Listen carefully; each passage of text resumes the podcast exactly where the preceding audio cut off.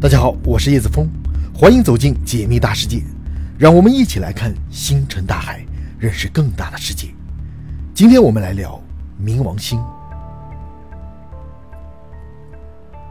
曾经，太阳系有九大行星，但随着天文学的发展需要，有一颗行星被踢出了这个行列，它就是神秘的冥王星。冥王星的一年相当于二百四十八个地球年。当你站在星球的表面。存活的时间将不到一秒钟，主要原因在于冥王星的环境实在是太恶劣了。别说是人类，就算是机器人来了，也得冻死在这个星球。从表面环境来看，冥王星表面的温度低至零下二百二十九摄氏度，和它比起来，液氮也才零下一百九十六摄氏度。仅凭液氮的低温，都足以给人类带来不可逆转的冻伤。如果直接暴露在冥王星这样寒冷的环境当中，仅在一秒内，人类将会瞬间被冻结成冰雕，但这并不意味着进入到了冷冻的冬眠状态。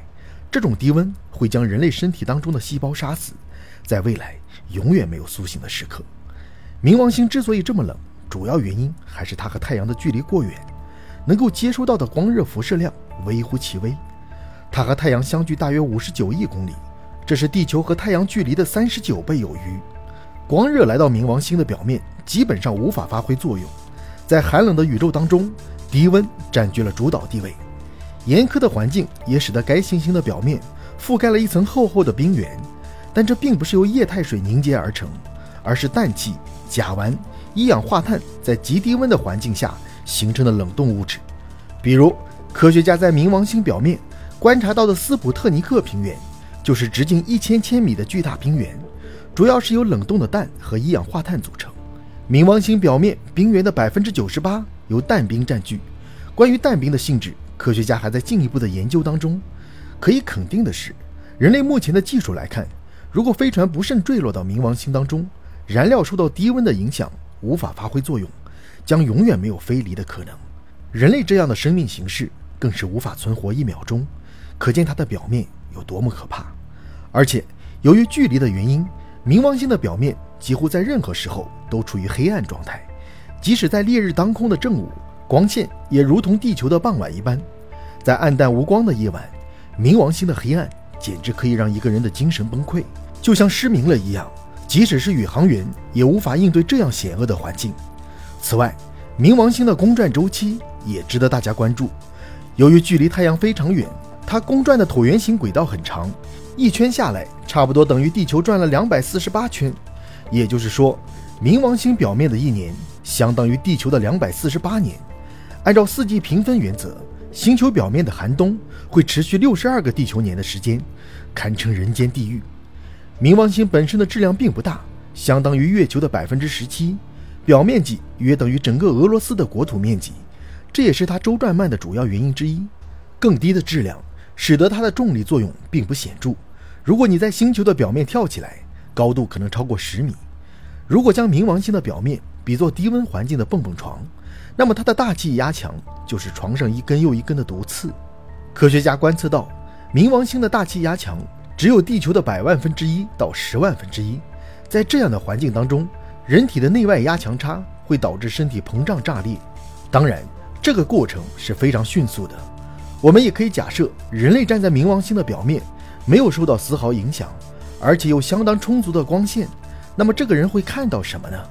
除了一望无际的冰原之外，冥王星表面还有高耸入云的山脉。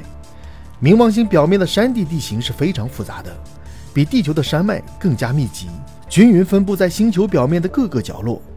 二零二二年，科学杂志发表的一篇论文显示，冥王星表面发现了巨大的冰火山。冰火山可以将星球内部的能量带到表面，使得火山周围的温度保持在一个适宜的范围。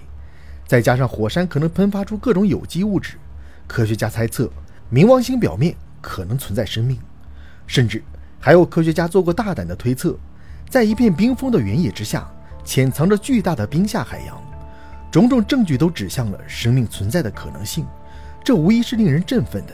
相关研究也在进一步的拓展当中。此外，大家可能会有这样一个疑问：冥王星表面类似于铁锈一般的暗红色区域究竟是什么？科学界对此还没有一个明确的说法，但科学家猜测，这是由氮冰和其他元素反应后的物质，在太阳反射的光线当中非常明显。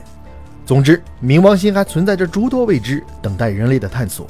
随着科技的发展，人类的足迹总会踏遍整个太阳系。如果说冥王星的表面特征已经足够让人震惊，那么它的卫星绝对会让你再次大开眼界。冥王星和自己的卫星卡戎是一对双行星，两者都可以称为对方的卫星，或者是独立的矮行星。这是因为这两个星球在互相潮汐锁定。潮汐锁定指的是小质量天体受到大质量天体引力作用的影响，在特定的轨迹下自身的转动逐渐发生偏转，不管怎么转动。永远只用一个面对准行星，地球和月球就是很好的例子。从人类文明出现以来，到发现潮汐锁定，观察到的月球都是它的正面。但冥王星和卡戎卫星更加特殊，两者是相互潮汐锁定的星球。放眼整个银河系，都是相当炸裂的存在。它们就像是舞会上的两个舞伴，相互凝望着对方的脸庞，千万年的时间当中从未变过。科学家猜测。之所以会出现这样的情况，原因在于冥王星和卡戎的体积和质量相差不大，再加上两者的距离近，相互受到的引力作用都比较明显。据科学家观测，卡戎卫星的半径值为五百八十加减五十千米，这相当于冥王星的一半以上。从这里不难看出，它的质量也超过了冥王星的一半。卡戎在行星质量当中的占比是太阳系所有行星和卫星关系当中最高的，所以。经常有人将卡戎当做一个独立的矮行星看待，而不是一个卫星。值得一提的是，冥王星之所以会被其他八大行星排挤，主要原因在于它的质量太小。此前，科学家已经在冥王星所在的柯伊伯带上陆续发现了超过它质量的小行星。如果将冥王星划分为行星，那么这些小行星也必须冠以行星的名号，这不就乱套了吗？所以。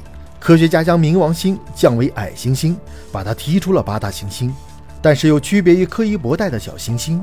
不过近年来也有科学家致力于冥王星的研究，试图重新恢复它第九大行星的地位。结果究竟如何？我们在未来拭目以待。